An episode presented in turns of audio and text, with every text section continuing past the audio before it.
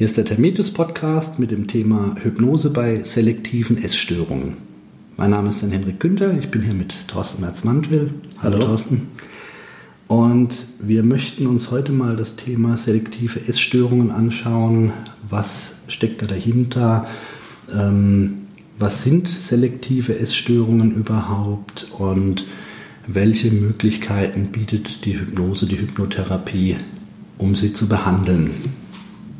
Ja, bei Essstörungen denkt man ja oft erstmal an Bulimie, Anorexie, ne, Magersucht. Ja. Ähm, ähm, es gibt aber auch die selektiven Essstörungen und die sind in irgendeiner Form den meisten Menschen dennoch bekannt. Nämlich dabei geht es darum, dass jemand nicht alles isst oder auf sehr spezielle Weise isst. Ja.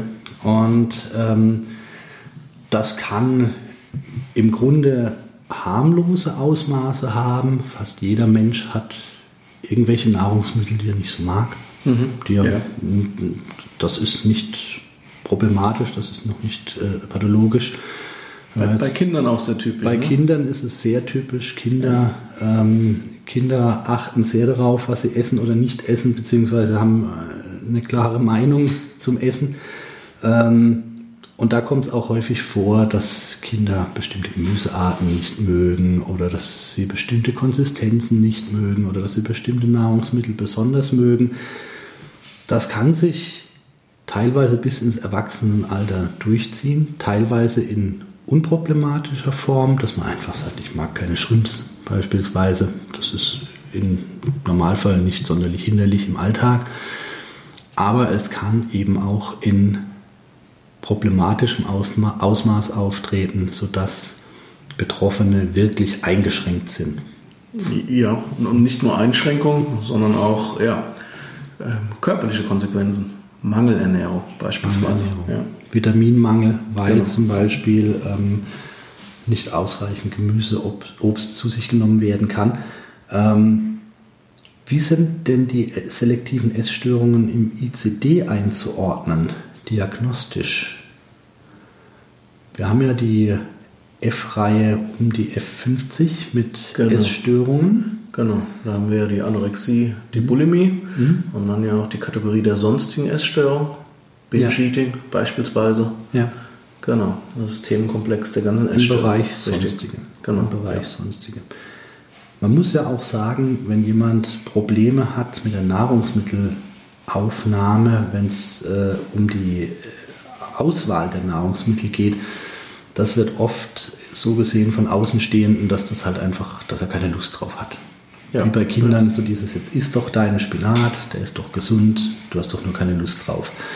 Dass da wirklich eine tiefe innere Blockade vorhanden sein kann, die es demjenigen wirklich unmöglich macht, ähm, die Nahrungsmittel zu essen. Ich habe mich mit einem Klienten unterhalten vor einiger Zeit, der isst keinerlei Fisch, keinerlei mhm. Meeresfrüchte.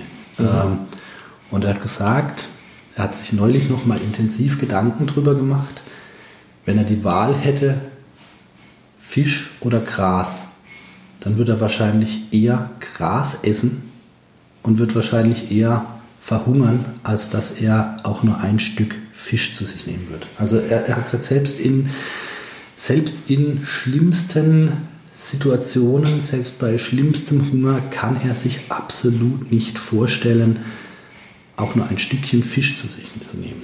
Okay. Und das ja. ist ein, ein Klient, der dieses Problem seit über 50 Jahren hat. Also das ist, äh, was heißt Problem? Er, er, geht halt Fisch aus dem Weg seit über 50 Jahren.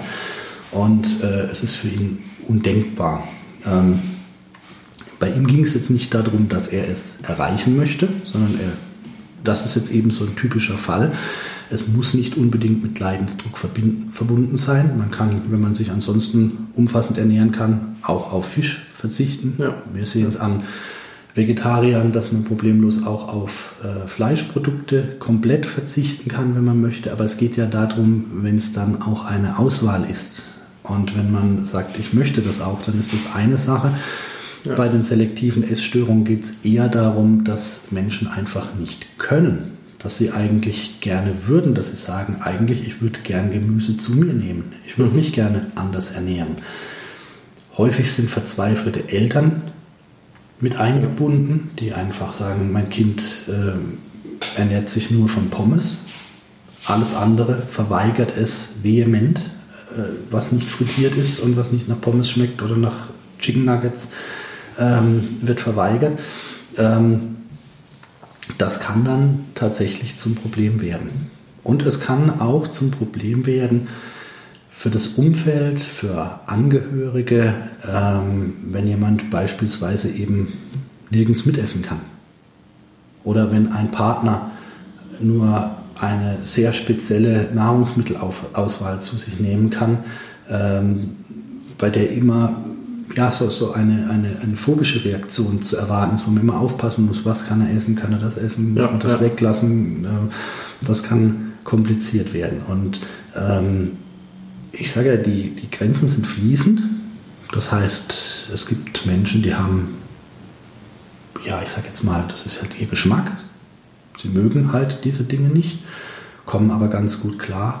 Es gibt aber auch Klienten, die sich an uns wenden, die wirklich Probleme haben.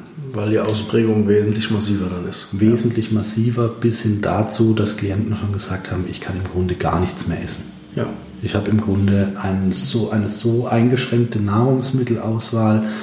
Alles andere ekelt mich an, alles andere ist für mich unvorstellbar, kann ich unmöglich zu mir nehmen. Ich kriege Würgereiz, äh, wenn ich es nur ansehe. Ich habe absolut keine Möglichkeit, das zu mir zu nehmen. Und da beginnen dann natürlich die pathologischen mhm. selektiven Essstörungen. Da sind wir dann in dem Bereich, wo man dann sagen kann, da ist tatsächlich ein Krankheitswert auch vorhanden. Vor allem, wenn der Klient selbst damit unglücklich ist. Ja. Wenn sein Leben beeinträchtigt ist, wenn er in seinem Alltag oder auch seinem Umfeld äh, beeinträchtigt ist, ähm, ja, was gibt es denn für Ursachen von selektiven Essstörungen, Thorsten? Na gut, einerseits kann es ja beispielsweise durch Erfahrung geprägt sein. Mhm. Ja, wenn man einen Klienten, der, der, Hühnerfleisch vermieden hat, ja, ja, wobei kann man auch ohne leben, aber ähm, für ihn stellt das ein Problem dar und sich herausgestellt hat, ähm, er war bei der Schlachtung eines Huhns dabei und der Geruch, der damit einhergeht bei der Schlachtung. Ja. und er das damit letzten Endes assoziiert hat. Ja. ja beziehungsweise kennt man es auch, ähm, vielleicht etwas essen müssen. Ja, so ähm, Kinderheim früher ja. beispielsweise. Mhm. Ja, es muss gegessen werden, was auf dem Tisch steht, ob man will oder nicht. Ja. Und man sich da sozusagen letzten Endes auch einen Ekel holen kann. Ähm, ja. Wenn man als negative Erfahrung ist, etwas zu essen, was man nicht essen möchte, genau. wenn man genau wenn man äh, mit verdorbenem Essen Erfahrung gemacht hat und das Ganze so, assoziiert. Ja. Ja. Äh, es gibt ja auch Menschen, die sich unterschiedlich schnell den Appetit verderben lassen können, äh, ja. wo der Ekel unterschiedlich schnell ausbricht. Äh, Stichwort Tischgespräche. Wenn Mediziner sich unterhalten, ich sehe das auch in, in unseren Seminaren und Pausengesprächen, da sind ja dann äh, Therapeuten beieinander und das sind dann Heilpraktiker, Ärzte dabei. Bei den Tischgesprächen, da kann es dann um Erkrankungen, um Operationen, um alles Mögliche gehen. In einer völligen Souveränität wird da über, ähm, über äh, die härtesten Dinge medizinisch gesprochen, aber es gibt auch Menschen, die, wenn man nur ähm, ja, äh, ansatzweise etwas in die Richtung erwähnt, denen sofort der Appetit verdorben ja. ist, die dann einfach nicht weiter essen können, weil sie einfach äh, beim Gedanken an etwas Ekelerregendes sofort äh, ja, ein, ein, so starkes Ekelgefühl haben, dass der Appetit weg ist. Ja. Das kann natürlich auch ein Thema sein, wie leicht oder schnell ich äh, so ein, ein Aversionsgefühl aufbauen kann, wie ich der Ekel entsteht, genau. Das hat mhm. sicherlich auch ein Stück weit mit Veranlagung zu tun, mit Resilienz zu tun. Wie schnell entsteht der Ekel bei mir? Bin ich jemand, dem es egal ist, so ein richtiger äh, routinierter Chirurg, der wäre in der Lage, mitten in der OP sein Pausenbrot auszupacken. Das stört ihn ja gar nicht, weil es für ihn Alltag ist und weil es für ihn nichts mit Ekel zu tun hat. Ein Außenstehender äh, könnte das nicht. Ne? Das, wär, das, ja. sind einfach, äh, das sind einfach so äh, Assoziationsunterschiede. Und dann natürlich, ähm, wie du schon sagst, Assoziationen mit Geruch. Ähm, wenn jemand zum Beispiel mal äh, ein verdorbenes Essen gegessen hat und ja. äh, dann später sich daran erinnert. Also es kann durchaus äh, eine Art ja, Trauma, Trauma-Zusammenhang oder traumatischer Zusammenhang auch äh, vorliegen, dass man da eine schlechte Erfahrung gemacht hat. Mhm. Ja. Eine zweite Möglichkeit, die immer wieder äh, benannt wird, sind die Super Taster. Hochsensible Menschen, Menschen mit einem hochsensiblen Geschmackssinn. Ähm, die haben einen besonders ausgeprägten Geschmackssinn. Es gibt ja auch Menschen mit einem besonders ausgeprägten Geruchssinn, die dann äh, beispielsweise auch äh, Weinexperten werden mit einem besonderen Geruchs- oder Geschmackssinn oder die äh, ja. Gourmetköche werden, die also einen, einen, besonderen Sinn haben, eine besondere Wahrnehmung und man geht davon aus, dass es äh, Super-Taster gibt, die von Natur aus eine so starke Geschmackswahrnehmung haben, dass bestimmte ne Lebensmittel vor allem mit Bitterstoffen mhm. ähm, als unangenehm empfunden werden. Und das könnte auch erklären, warum viele Menschen mit selektiven Essstörungen ihre Aversion auf dieselben Nahrungsmittel richten. Besonders häufig vertreten ist der Brokkoli. Das ist so ein Klassiker. Ja. Das, was Kinder nicht essen mögen, was, was äh, äh, Menschen mit selektiven Essstörungen vermeiden. Rosenkohl. Rosenkohl ja. Ja. Zwiebeln sind äh, bei äh, einigen Menschen äh, unbeliebt. Ähm, das könnte erklären, dass bestimmte Geschmacksrichtungen von diesen Menschen besonders stark wahrgenommen werden und deswegen vermieden werden, weil sie einfach ja, äh, in einer Form penetrant wirken, die für andere egal ist. Ja. Knoblauch ist auch so ein, so ein, typisches Thema. Es gibt Menschen, die lieben Knoblauch und es gibt Menschen, für die ist der Geruch von Knoblauch schon einfach äh, abstoßend. Ähm, das kann sein, dass das auch einfach mit der Geschmackskonfiguration zu tun hat. Und es gibt eben Menschen, die da besonders sensibel sind. Da hat es dann gar nicht mal unbedingt damit zu tun, dass es einen psychologischen Aspekt hat, sondern das ist dann eher ein, ähm, ich sage jetzt mal, ein, ein, ein neurologisches Thema. Ja. ja. Okay, was haben wir noch für Möglichkeiten? Ähm, ja, Parallelen zu spezifischen Phobien. Mhm. Wo siehst du da Parallelen? Ähm, ja, vor allem auch in dem Bezug, ähm, das macht sich auch bei der Behandlung bemerkbar. Mhm. Wir kommen ja gleich noch zu Behandlungsansätzen. Ja. Ähm, man kann es sehr ähnlich wie spezifische Phobien letzten Endes auch behandeln. Ja, und, ja. und, und gerade dort ähm, wir haben ja ähnlich wie bei spezifischen Phobien hier einen ganz konkreten Reizreaktionsmechanismus. Ja. Letzten Endes, also insofern gibt es gewisse Parallelen, sind gewisse Parallelen letzten Endes vorhanden. Ja. Ja, dass wir einen Reiz haben, der in uns ja, eine Reaktion triggert. Ähm, in dem Moment halt hier eine Ablehnung. Ablehnung, ja. Ja, interessant ist es ja auch, wenn, wenn äh, Menschen Nahrungsmittel ablehnen, von denen sie gar nicht oder nicht mehr wissen, wie sie überhaupt schmecken. Ja. Sie wissen gar nicht, wie das schmeckt, aber sie wollen es nicht. Ja. Es geht um die grundsätzlich um die Form, um die Farbe, um die äh, Konsistenz und das möchten sie einfach nicht und haben manchmal gar keine Erklärung, warum nicht, sondern ja. es ist einfach da, sie wollen es nicht. Punkt. Es ist einfach äh, im Grunde eine phobische äh, Situation. Ähm, es gibt auch Theorien in Richtung Verweigerung der Nahrung als Rebellion, dass man aus Trotz etwas nicht isst, um Macht zu demonstrieren, gerade bei Kindern.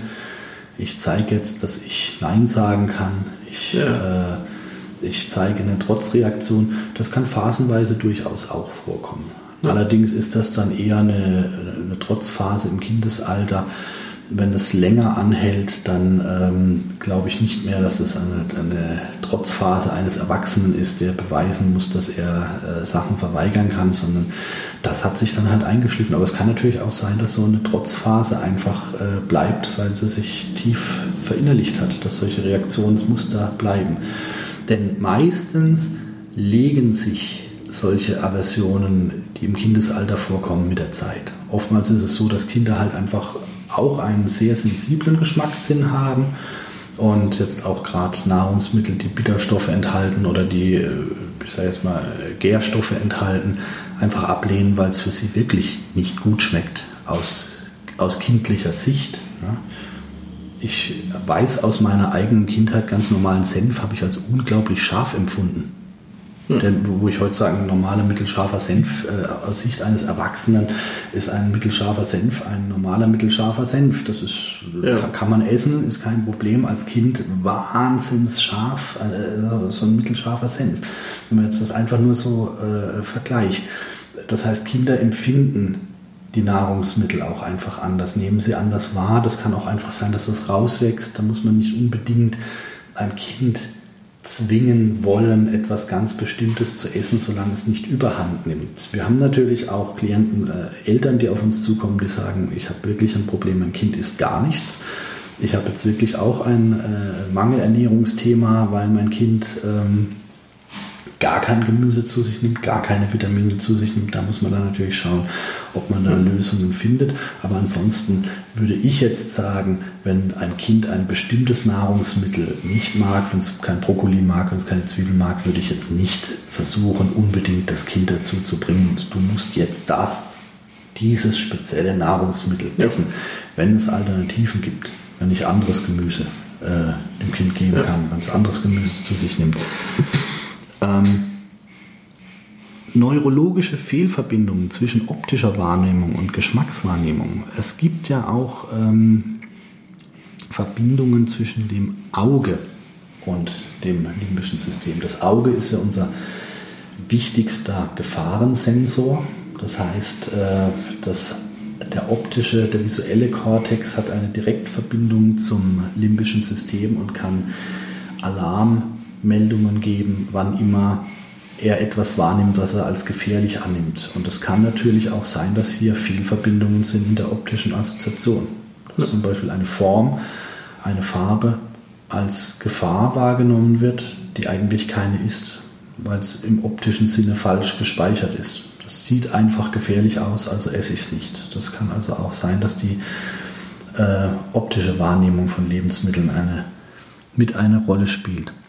Und ähm, auch suchtähnliche Verhaltensmuster sind zu beobachten in dem Bereich. Wenn jetzt zum Beispiel jemand sich auf ein bestimmtes Nahrungsmittel festfährt, die berühmten Pommes. Ein Kind akzeptiert nur Pommes und wird wild, wenn man versucht, ihm was anderes zu reichen, denn es will seine Pommes. Ja. Und das muss nicht unbedingt damit zu tun haben, dass es äh, anderen Nahrungsmitteln gegenüber unbedingt phobisch reagiert, sondern kann auch damit zu tun haben, dass es jetzt halt eben dieses eine konkrete Nahrungsmittel jetzt haben will. Hm. Das kann auch einen bestimmten Suchtcharakter einnehmen, äh, wenn bestimmte Nahrungsmittel präferiert werden und wenn, sie, wenn, wenn sich jemand zu stark auf ein bestimmtes Nahrungsmittel fokussiert. Also nicht unbedingt aus quasi aus der Situation raus, dass er sagt, ich kann alles andere nicht essen, sondern aus der Situation raus, dass er sagt, ich will das. Ja, ja, ja. Und da gibt es verschiedene Fälle. Da habe ich neulich einen Fall gehört von war es eine Sängerin, eine Schauspielerin, die irgendwo erzählt hat, dass sie äh, nach einer bestimmten Art von Schinken-Sandwich ja regelrecht süchtig war und dem Bringdienst untersagt hat, sie zu beliefern. Okay. Also mit dem, mit dem, mit dem Bringdienst den Deal gemacht hat, äh, wenn ich anrufe, ihr liefert mir nichts mehr. Weil sie gesagt hat, sie konnte nicht von diesen Sandwiches lassen. Äh, Allerdings nicht in einem äh, klassisch essgestörten Kontext, sondern wirklich, weil sie echt dieses Lebensmittel übermäßig liebte, diese Sandwiches übermäßig okay. liebte und dann eben die Nahrung umstellen musste und dann eben wieder gekocht hat, selbst gekocht hat, irgendwas in der Art. Und das, das kann schon passieren, dass jemand sich auf Burger einschießt, dass jemand sich auf eine bestimmte Art Fertigpizza einschießt, auf Lasagne, wie auch immer, und dann wirklich ähm, das selber als so lecker assoziiert, dass er sagt, ich könnte eigentlich nur das essen. Ja, ja. Und das Gehirn kann da seltsame Muster entwickeln. Ne? Ja. Und kann dann in, in, so einer Art Schleife hängen bleiben. Ja, nach bestimmten Krankheiten kann sowas auch entstehen. Denkt man an Schlaganfall. Ja. Ja. ja durch Schädigung, ähm, dass der Geschmackssinn sich letzten Endes verändert. Ja. ja auch das gibt es dann irgendwann. Nach Schlaganfall passieren die seltsamsten Dinge. Da ja. kann das Geschmackszentrum geschädigt sein und plötzlich schmeckt alles komisch. Ja. Ähm, auch unter Einfluss von Medikamenten. Man kennt es aus der Chemotherapie beispielsweise. Patienten, die eine Chemotherapie äh, erhalten, da schmeckt alles chemisch, alles scharf, alles, also je nach, je nach Art der Chemotherapie, aber mir sind Fälle bekannt, wo äh, alles dann äh, wo ein Patient sagt, äh, einfaches Mineralwasser schmeckt wie Abflussreiniger. Ja. Weil immer ein aggressiv-chemischer Geschmack mit dabei ist. Äh, das kann natürlich auch bei anderen Medikamenten in, in sanfterer Form passieren. Es kann sein, dass bestimmte Infektionen den Geschmackssinn angreifen. Das kann natürlich auch ein Thema sein, und zwar in beide Richtungen, sowohl äh, Geschmackssinn übermäßig verstärkend als auch Geschmackssinn schwächend als auch ähm, Geschmackssinn verändernd. Ich hatte eine Klientin, die gesagt hat, ähm, ähm, Sachen schmecken jetzt komisch nach einer, nach einer Erkrankung. Sie hatte, sie hatte ähm, eine Infektion, sie hatte, glaube ich, eine, hatte sie eine schwere Grippe, wo sie im Krankenhaus war. Und im Anschluss war also ihr Geschmackssinn wirklich stark verändert und so dass wirklich Dinge absolut falsch geschmeckt haben. Dass sie gesagt hat, ich, ich esse was Süßes und es schmeckt ja. salzig, es schmeckt total komisch, es schmeckt ganz anders. Ich weiß, wie Himbeeren schmecken, aber ich esse sie und sie schmecken nicht nach Himbeeren. Das kann natürlich auch ein Thema sein. Ähm, und sowas kann natürlich auch dann die äh, Wahrnehmung verändern, was dann eigentlich natürlich keine selektive Essstörung in dem Sinn ist, sondern wirklich eine Geschmackssinnstörung. Aber daraus kann natürlich entstehen, dass derjenige auch nur noch bestimmte Dinge essen kann, weil alles andere halt übel schmeckt. Ja. Ja. Ähm, bestimmte Rheuma-Medikamente sind bekannt, dass sie den Geschmackssinn verändern. Ähm, hormonelle Veränderungen können sich auf den Geschmackssinn auswirken. Schwangerschaft, ganz bekannt. Mhm. Saure Gurken ja. mit Nutella. Ja. Also seltsame Dinge, äh, Gelüste auf seltsame Dinge aufgrund eines auch hormonell verändernden Geschmackssinns. Das kann jetzt natürlich sein, dass der Betroffene das selbst gar nicht merkt.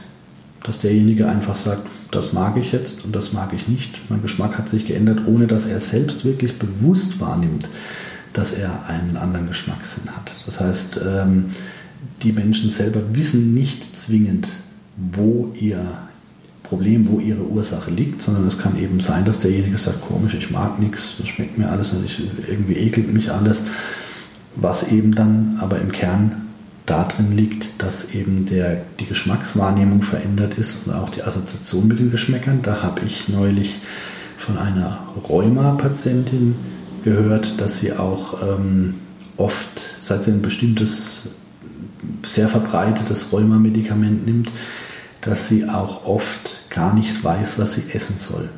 Sie mhm. hat gar keine, gar keine Lust, egal was sie, egal was sie vor sich hat. Nee, das mag sie jetzt nicht, das mag sie jetzt nicht. Schon die Assoziation mit dem Geschmack hm, und dass sie oft ratlos ist, was sie heute eigentlich essen soll, auf was sie überhaupt Lust hat. Ähm, weil neben der Veränderung des Geschmackssinns an sich auch eine Veränderung der Geschmacksvorstellung irgendwo vorlag. Und das kann natürlich auch ein Thema sein. Ja. Heißt unterm Strich, wenn wir mit selektiven Essstörungen zu tun haben, wir müssen wieder mal genau hinschauen, Wie sind sie ausgeprägt? Wie ist die Anamnese?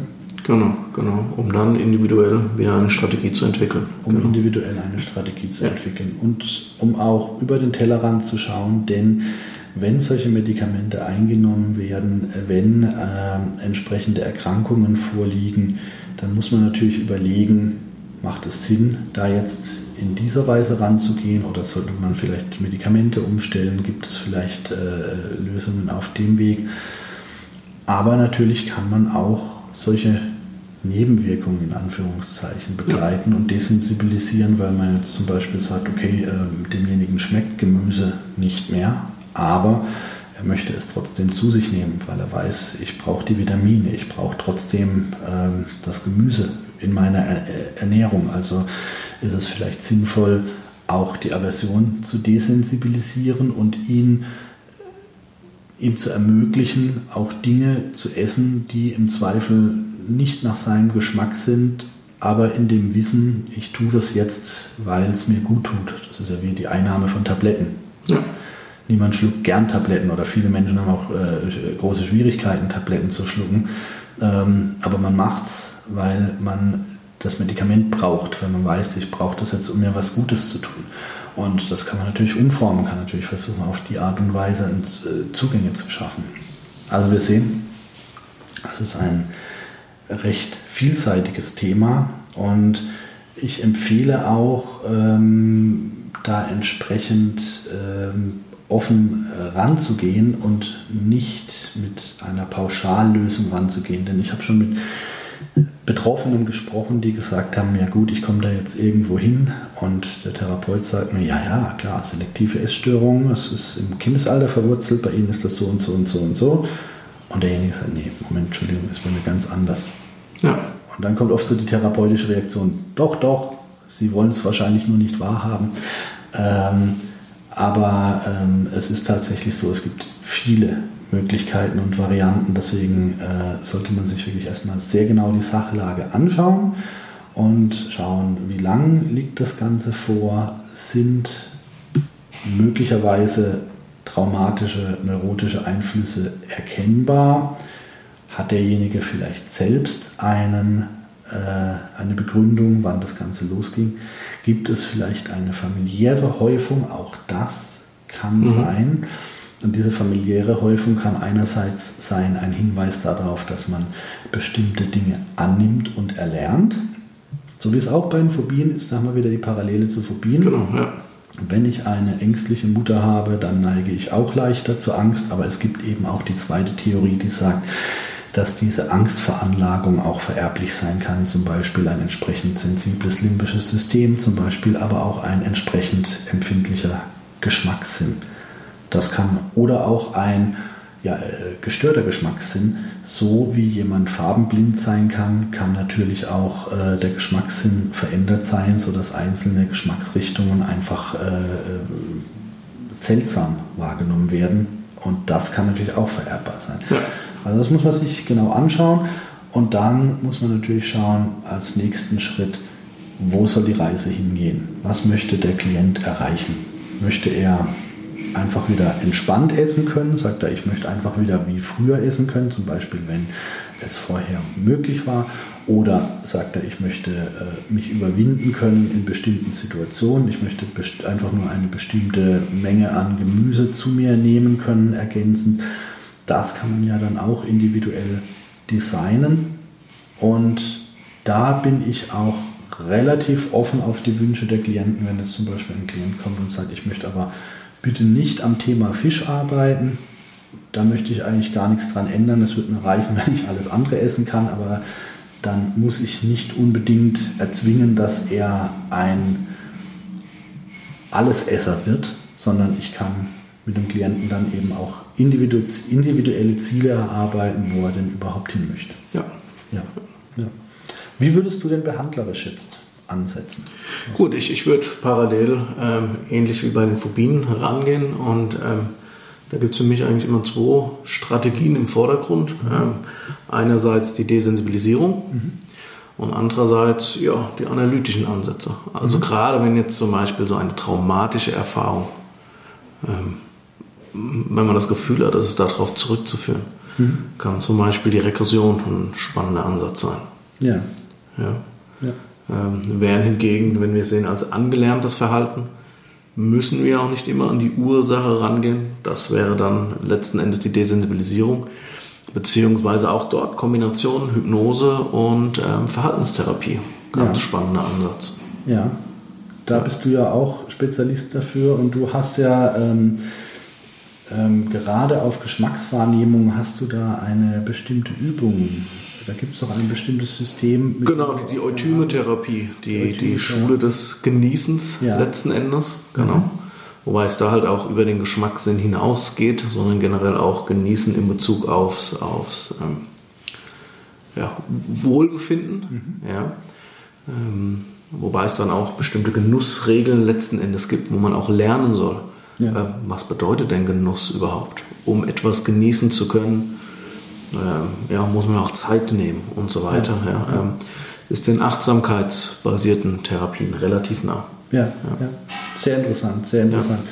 Und ähm, ja, also äh, die analytische Hypnose, die Regression heißt, du gehst über die Affektbrücke, über die belastende Emotion genau. in die Vergangenheit, in die damit assoziierten Situationen und bearbeitest genau. die, genau. die auf. Genau. Ja. genau.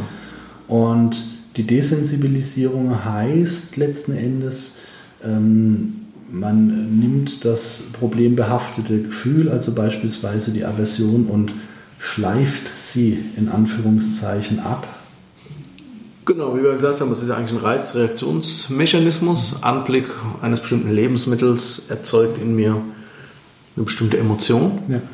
ja und das kann man letzten Endes abtrainieren bzw. umtrainieren, ja. umlernen. Ja. Da gibt es natürlich auch ähm, äh, die, wieder diese Parallele zwischen rationalem äh, Bewusstsein und Integration dessen ins Unterbewusstsein.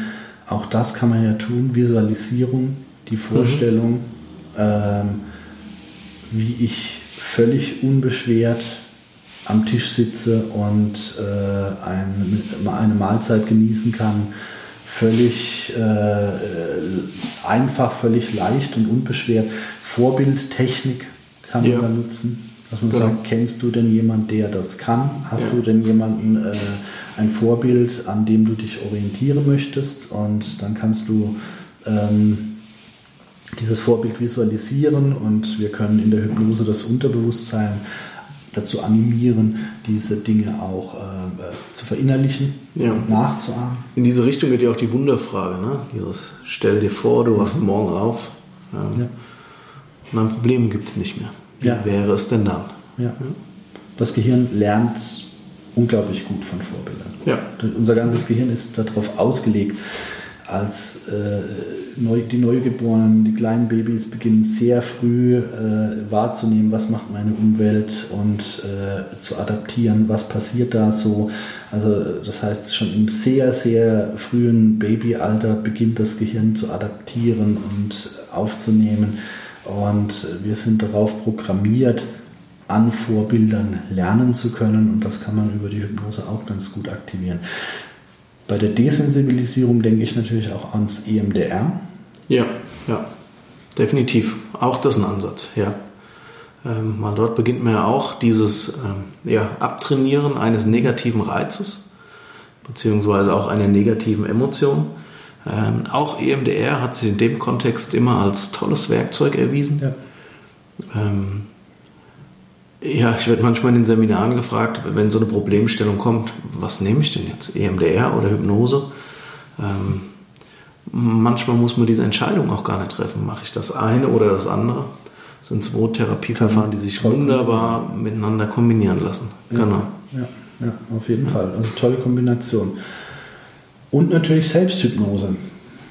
Ich finde es immer gut, Klienten auch einen selbsthypnotischen Aspekt mit an die Hand zu geben, ein Tool, gerade bei solchen Dingen, die auch im Alltag trainiert und probiert werden können, dass man äh, die Klienten eine Selbsthypnose lehrt, in der sie beispielsweise eben diese Fähigkeit, die man vorher entworfen hat, ich mache dann auch so manchmal so ein bisschen ein Design, dass ich mit den Klienten bespreche, beschreib mal, wo ist denn dein Ziel, wo willst du hin, wie soll das Ganze aussehen, mhm.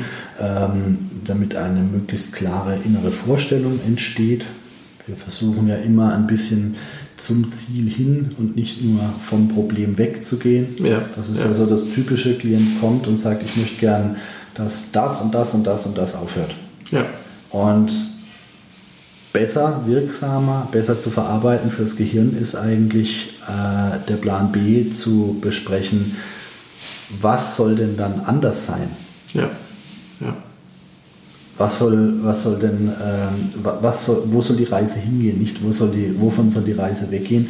Deswegen versuche ich zu designen mit dem Klienten zusammen, ähm, was seine Ziele sind und diese dann eben in der Hypnose zu integrieren, mit Hilfe der Hypnose zu integrieren und dann natürlich auch noch am besten eben eine selbsthypnotische äh, Anwendung mit an die Hand zu geben, dass er diese dann am Ort des Geschehens aktivieren und verstärken kann, dann, wenn es soweit ist. Dass er zum Beispiel ja die Selbstwirksamkeit entwickelt, die Kraft entwickelt, die Macht entwickelt, zu sagen, so, ich kann jetzt in meinen Spezialmodus gehen, in meinen selbsthypnotischen Modus und jetzt kann ich dieses Nahrungsmittel zu mir nehmen, ja. das, mit dem ich ansonsten Schwierigkeiten hatte. Jetzt kann ich gezielt mich dieser Aufgabe stellen und kann das gezielt ähm, äh, überwinden, mein vorheriges Problem. Und damit setzt natürlich auch ein Lerneffekt ein. Und da haben wir schon sehr positive Erfahrungen gemacht mit auch schnellen Lerneffekten. Es ist manchmal unglaublich, wie schnell Menschen langanhaltende äh, Phobien und langanhaltende Blockaden überwinden können, wie schnell sich Gewohnheiten ändern können, wenn man es mal angeht. Ja, ja. Weil natürlich ist auch bei selektiven Essstörungen die Phobophobie, die Angst vor der Angst ein Thema. Das heißt, ich mag dieses Nahrungsmittel irgendwie nicht, es ist mir irgendwie nicht sympathisch ich näher mich ihm deshalb gar nicht, weil wenn ich mich ihm nähern würde, wenn ich es versuchen würde, dann könnte es ja sein, dass ich äh, Ekel empfinde und dann könnte, ich, könnte es ja sein, dass es furchtbar schmeckt. Und deswegen probiere ich es überhaupt gar nicht und deswegen mache ich einen großen Bogen drumherum und dann entsteht so ein Schreckgespenst, das ja. immer größer ja. wird. Ja. Die Vorstellung wird immer, die Vorstellung wird immer abwegiger. Und wenn dann aber einmal die Überwindung geschafft ist, wenn man einmal diese, ja, diese, diese äh, Fähigkeit entwickelt hat, sich zu überwinden und das einfach zu tun, dann kommt oftmals auch so ein Aha-Effekt. So dieses, oh, das geht ja doch. Das ist ja gar nicht so schlimm. Ja. Das ist ja gar nicht so. Und, und dieser Aha-Effekt, äh, möchte ich auch für die Zuhörer nochmal betonen, der hat ja nichts zu tun mit meiner normalen Ratio. Also der hat ja nichts zu tun mit meinem normalen Denken, dass der, dass der Klient jetzt denkt, ach, das ist ja nicht so schlimm, hätte mir ja gleich einer sagen können. Sondern der hat auch wirklich zu tun mit einem tiefen inneren Aha-Effekt. Dass auch wirklich das Unterbewusstsein, dass auch das Nervensystem, dass auch das Gehirn sagt, ach, das ist ja nicht so schlimm. Weil im Bewusstsein sagt der Klient vielleicht schon lang, das ist doch nicht so schlimm. Ja. Gerade bei selektiven Essstörungen sitzen die Klienten oft auch da und sagen, ich halte mich ja auch selber für bescheuert. Ich sehe, alle anderen können es, mhm. nur ich nicht. Was ist bei mir falsch? Es ist doch kein Problem. Ich weiß, Gemüse ist gesund. Ich weiß, es ist nicht gefährlich. Das ist auch wieder so eine, eine Dissonanz, wie wir sie jetzt schon bei einigen Störungen äh, erlebt haben, wie wir es auch bei Zwangsstörungen gesehen haben. Der Zwangspatient weiß, es ist eigentlich Quatsch, was ich hier mache, aber irgendwas in mir verlangt es einfach mit einer absoluten Vehemenz. Übrigens auch noch diagnostisch eine Parallele. Zwangsstörungen, selektive mhm, Essstörungen. Mhm, definitiv. Wir sehen Parallelen zu Phobien, wir sehen Parallelen zu ähm, äh, Trauma, wir, zu traumatischen Erfahrungen, vielleicht hat es auch eine Art Zwangskomponente. Vielleicht ist auch, sind auch Mechanismen beteiligt, die bei Zwangsstörungen beteiligt sind. Was aber von Klient zu Klient verschieden sein kann, denn äh, man kann es nicht oft genug unterstreichen, selektive Essstörungen können sehr, sehr unterschiedlich sein von Klient zu Klient. Ja. Von eben, wie gesagt, angefangen davon, dass es Klienten gibt, die bestimmte Dinge ausklammern, aber ansonsten eigentlich ein, ein, ein, normales Essverhalten haben, bis hin zu der Korridor wird immer schmaler. Ähm, und das ist dann natürlich auch dann eine pathologische Problematik, wenn Klienten eben kommen und sagen, von Jahr zu Jahr wird es schlimmer. Das sind eben noch auch nochmal so gewisse Unterschiede, dass jemand sagt, ich, ich esse eigentlich seit ich ein kleines Kind bin, esse ich nur eine bestimmte Nahrungsmittelauswahl. Ich mag keine Milchprodukte, ich mag keine Fischprodukte, ich mag keine, ich mag bestimmte Gemüsesorten nicht, aber ansonsten habe ich noch 50 Prozent ja. oder zwei Drittel. Ich habe noch genug, um mich gesund und zu ernähren und ich habe auch keine Probleme mit der Nahrungsmittelaufnahme. Ich habe ich hab genug Alternativen, ich komme schon, schon zurecht. Ich bin halt schnäkig, wie man so schön sagt. Ich bin, ähm, äh, ich, ich bin ein, ein, ein empfindlicher Esser und äh, die Leute müssen auch aufpassen. Wer mich einlädt, der muss auch aufpassen, dass das nicht drin ist und das nicht ja. drin ist. Aber ich komme klar. Und andere sagen eben, es wird immer weniger. Es hat sich auch von Jahr zu Jahr weiterentwickelt. Also auch ein wichtiger Aspekt, wie sieht denn so der Zeitraum aus? Wie sieht es denn so über die Jahre aus? Ist es gleichbleibend oder ist es auch, dass es sich steigert? Und ähm, da muss man natürlich schauen, äh, wie stuft man das ein, wie geht man daran? Ja, ansonsten können wir hypnotisch natürlich noch so ziemlich alles mit integrieren, was, äh, was stimmig erscheint. Die direkte Suggestion. Genau, Suggestionstexte. Ähm, Suggestionstexte, wenn man was entsprechendes hat. Natürlich ist es entsprechend schwierig, insofern da die selektiven Essstörungen so unterschiedlich sein können, ist es natürlich schwierig, einen Text zu designen, der auf alle Varianten passt. Da muss man natürlich gucken, habe ich einen, einen passenden Text. Ähm, da kann ich mir aber vorstellen, dass man zum Beispiel ein Suggestionskonzept erarbeitet, das in Richtung ähm, gesundes Essen geht. Der Körper kann alles aufnehmen, was er benötigt. Ja. Äh, er äh, kann alle, er, er, spürt, was er benötigt und kann es annehmen.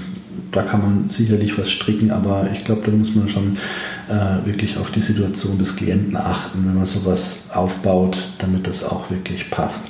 Ähm, Hypnose-CDs sind denkbar, ähm, die man unterstützend einsetzen kann. Auch da würde ich zum Beispiel individuell einen Text nehmen. Wenn ich in einer Behandlung etwas suggeriere, ich mache zum Beispiel gern am Ende einer Behandlung, mache ich immer gern eine äh, Zusammenfassung mhm. des Erreichten. Klienten wünschen sich häufig, suggeriere mir was, hypnotisiere mich. Jetzt wissen wir, hypnoanalytische Anwendungen sind wertvoll.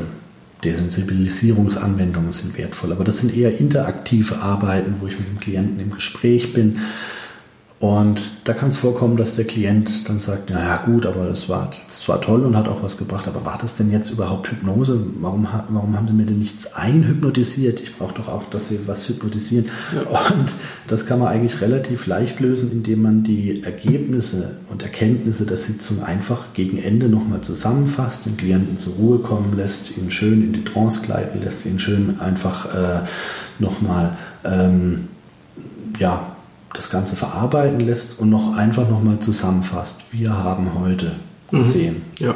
Das und das möchtest du erreichen. Dein Unterbewusstsein kann jetzt alles vornehmen und kann einfach nochmal so eine Zusammenfassung bringen. Und diese Zusammenfassung könnte ich jetzt beispielsweise mit dem Smartphone, heutzutage hat ja jeder sein Smartphone an der Hand, fast jeder, könnte ich mit dem Smartphone aufnehmen und dem Klienten zuschicken und könnt es ihm auf die Art und Weise zur Verfügung stellen als Hypnose-Audio, dass er, so, dass er weiterarbeiten dass kann. er wieder genau. dann hören kann. Ne, das wäre das wär eine Möglichkeit, die man machen könnte.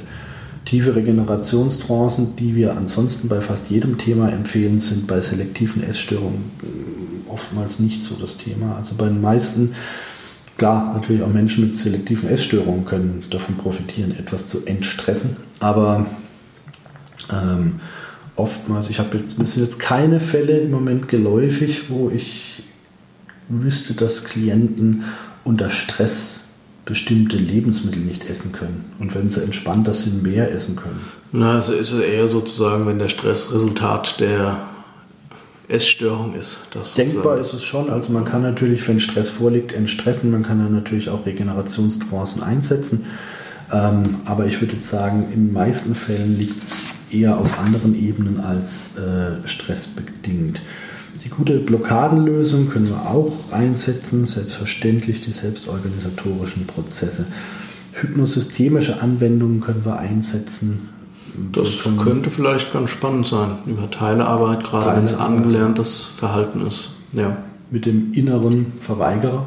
Zum Beispiel. Mit dem, mit dem äh, ja, man kann sich mal anschauen, als was assoziiert denn der Klient diesen Anteil in ja. sich, der die Nahrung verweigert? Wie nimmt er diesen Anteil denn wahr? Ist das ein, vielleicht ein, ist das vielleicht ein kleines, wütendes Kind, das sagt, nein, nein, nein, das will ich nicht? Oder ist es vielleicht ein ängstlicher Anteil, ja, der, genau. der sich nicht rantraut und dann mit diesem Anteil in Trance, in Kommunikation gehen und vielleicht finden, ob man eine, einen gemeinsamen Nenner findet, eine gemeinsame Lösung findet. Ähm, gerade hier ist natürlich der Einsatz des WAKOK-Modells auch von Bedeutung. Die fünf Sinneskanäle, visuell, auditiv, kinesthetisch, olfaktorisch, gustatorisch, also das Sehen, Hören, Fühlen, Riechen, Schmecken, ähm, dass man natürlich auch versucht, eine positive Wahrnehmung zu implementieren, dass man vielleicht auch eben ein positives Erlebnis ähm, äh, integriert und vielleicht auch mit ja, kontroversen Vorstellungen arbeitet und sagt oftmals, was ja auch oft der Fall ist, oftmals Dinge, die zuvor abgelehnt werden, können auch zum Hobby werden. Vielleicht ist ja gerade der Brokkoli, den du nicht magst, irgendwann dein Leib- und Magen-Lebensmittel. Ja. Vielleicht ja. wird es auch gerade positiv und vielleicht ist diese, dieser Geschmack, den du eigentlich nicht mochtest, irgendwann mal gerade das, also dass man versucht einfach zu reprogrammieren. Solche Dinge konnten schon durchaus vorkommen. Ja. Wie gesagt, man kann im Grunde hypnotisch fast alles einsetzen, was man äh, zur Verfügung hat. Ähm, aber wie wir auch schon zu Beginn gesagt haben, die Desensibilisierung, die Phobienarbeit, die Behandlung, als wäre es eine Phobie, die hat sich bisher sehr bewährt. Die analytischen Herangehensweisen haben sich sehr bewährt und die Imagination, die Integration äh, positiver Vorstellungen hat sich sehr bewährt. Ja. Ja. Und von dem her würde ich sagen, wenn du jetzt sagst von der Prognose bei selektiven Essstörungen, ich würde sagen, die Prognose ist aus hypnotherapeutischer Sicht relativ gut. Mhm. Ich habe bisher mit Klienten, ich kann mich jetzt nicht erinnern, dass man mal nichts erreicht hätte. Ja, man hat ja. also eigentlich immer was erreicht. Von bis, natürlich, die Unterschiede sind fließend von einem äh, absolut positiven Essverhalten, wo derjenige sagt, super, Problem überwunden, bis hin zu, ich habe es jetzt so weit gebracht, dass ich wenigstens so zurechtkomme, wie ich es brauche oder wie ich es mir wünsche.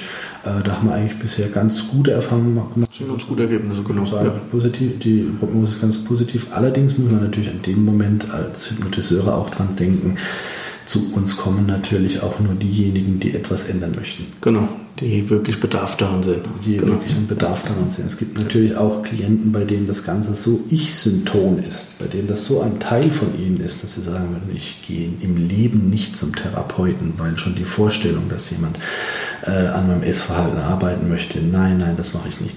Ähm, das muss man immer so sehen in der Psychotherapie, das ist genau auch mit äh, Angstpatienten, die sagen, nein, ich gehe auf gar keinen Fall gehe ich zum Therapeuten, weil wenn der mit mir dran arbeiten will an meiner Spinnenphobie und schon allein die Vorstellung, ich könnte dann irgendwann mal Spinnen nicht mehr schlimm finden, ist schon furchtbar. Nein, also das ja. heißt, zu uns kommen in der Regel Klienten, die schon auch an einem Punkt sind, wo sie arbeiten möchten, die ja auch äh, in der Regel freiwillig zu uns kommen.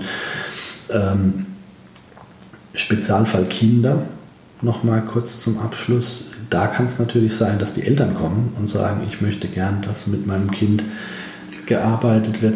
Ähm, da muss man dann natürlich gucken, wie man die Compliance aufbaut, wie man eine Zusammenarbeit ermöglicht. Und da sollte man dann natürlich auch mit entsprechend kinderhypnotischen Herangehensweisen genau. arbeiten. Sodass man an die Motivation auch des Kindes rankommt. Ja, ja. Weil, weil ohne die wird, wird sehr schwierig sein. Also dieses ja. klassische, hier ist mein Kind, der ist kaputt, repariere ihn. Ähm, ich habe es durchaus schon erlebt, äh, dass ich Eltern auch wirklich einbremsen musste. Dass die kamen und so dieses, hier ist mein Kind und jetzt ziehe ich mal vom Leder, was der alles falsch macht. Wissen Sie, weil wenn ich das sage, dann reagiert das so. Und das, also das, was die Eltern sich am besten noch vor dem Kind beim Therapeuten über das Kind beschweren, aber nicht in einem förderlichen Ton, sondern in diesem Denken Sie mal, was ich mit dem da mitmachen muss. Und das ist natürlich fatal. Das ja. ist natürlich ein ja. ganz, ganz äh, ungünstiger Einstieg. Also in, in solchen Situationen spreche ich am liebsten mit den Eltern zuerst und zwar äh, ohne das Kind. Ich möchte nicht, dass, die, dass das Kind nebendran sitzt, während die Eltern äh, Hintergründe äh, erzählen. Wenn das ein, ein Sechsjähriger, Siebenjähriger, Achtjähriger ist, das kann ja auch eine traumatische Erfahrung sein. Ja. Der noch in 20 Jahren dran denkt und sagt, ich saß da beim Therapeut, habe mich völlig ausgeliefert gefühlt, über mich wurde geredet. Ähm, und oftmals kann man ja in der Hypnose auch gut über die Bezugsperson arbeiten und über die, das enge Verhältnis der Unterbewusstseine von zum Beispiel Mutter und Kind. Und teilweise können wir ja schon einiges erreichen, ohne das Kind überhaupt jemals persönlich in Behandlung gehabt zu haben. Das ist ja. was, wo ich schon viele Jahre sehr gern damit arbeite, dass ich sage, lassen Sie Ihr Kind daheim, kommen Sie mal vorbei. Und ich arbeite indirekt über das Unterbewusstsein der Mutter und lasse es quasi fein dosiert die Wirkung äh, auf das Kind weiter übertragen. Das ist jetzt für Außenstehende, für, für Nicht-Hypnotiseure klingt das jetzt ein bisschen unvorstellbar, aber ähm, es ist ein, äh, eine interessante Option. Und bei Kindern ist es natürlich auch ganz wichtig zu schauen, diagnostisch, wie schon erwähnt, ist es der richtige Zeitpunkt daran zu gehen. Manchmal wachsen ja bestimmte Dinge auch raus. Also wenn ein Kind jetzt zum Beispiel einfach seit einem Vierteljahr äh, bestimmte Angewohnheiten hat, muss das noch nicht sein, dass es dringend behandlungsbedürftig ist. Ja, ja wie gesagt, gerade bei Kindern okay. Ähm, verschiebt sich das oftmals die Vorlieben des Essens ganz von alleine. Ja. Okay. Ja, also ein spannendes Thema mit glaube ich, sehr vielen Betroffenen, wahrscheinlich weit mehr Betroffenen, als man so denkt. Äh, liebe Zuhörer, Sie können sich ja mal äh, den Spaß machen und das Thema einfach auf einer Geburtstagsfeier ansprechen und mal schauen, was so die Menschen um Sie herum sagen. Ich glaube, Sie werden einige hören, die sagen, da kenne ich auch jemanden. Ja. Oder ich selbst habe da auch so meine Erfahrungen. Ähm, es ist ein Thema, ähm, von dem ich mir vorstellen kann, dass man sich auch darauf spezialisieren kann. Ich glaube, wenn, wenn man als Praxis in dem Bereich aktiv ist und das auch kommuniziert, dann kann man auch Klienten ansprechen. Wir haben vor längerer Zeit mal einen Facebook-Beitrag zu dem Thema gepostet und ähm, mit etwas Versatz haben wir viele Mails bekommen von Betroffenen auf der Suche nach Therapeuten und ich wusste erst gar nicht, wo kommen die denn her? Warum schreiben mich denn jetzt äh, Klienten mit selektiven Essstörungen an? Und es kam tatsächlich daher, weil eben äh, wir in Google entsprechend gut positioniert waren, plötzlich mit diesem Beitrag. Keine Ahnung warum, also es war einfach ein ganz normaler Facebook-Beitrag. Und da habe ich auch gesehen, es sind schon viele Menschen auf der Suche nach Lösungen und äh, ja, wer weiß, vielleicht wenn sich eine Praxis in dem Bereich äh, äh, spezialisiert. Wenn jetzt jemand vielleicht auch einen Hintergrund hat als Ernährungsberater oder überhaupt eine Affinität zu dem Thema hat, dann kann das sicherlich auch entsprechende Kundenkreise, Klientenkreise ansprechen. Ja. Okay. Ja, vielen Dank, Thorsten, erstmal. Ja, danke dir. Liebe Zuhörer, ich würde mich freuen, wenn Sie auch hier wieder mal etwas mitnehmen konnten. Vielleicht äh, eine Inspiration, vielleicht ein paar neue Einblicke, vielleicht ein paar Ideen. Wir würden uns auch freuen, wenn Sie uns wieder einschalten. Bei unserem nächsten Podcast auf unserer Website finden Sie auch äh, viele weitere Podcasts mittlerweile zu unterschiedlichen Themen rund um Hypnose und verschiedene äh, äh Behandlungsthemen. Und ähm, ja, wenn Sie Fragen haben, schreiben Sie uns. Wir freuen uns über Ihren Kommentar ja. Genau. Dann bis zum nächsten Mal. Ja, danke. Vielen Dank. Bis bald. Tschüss. Ciao.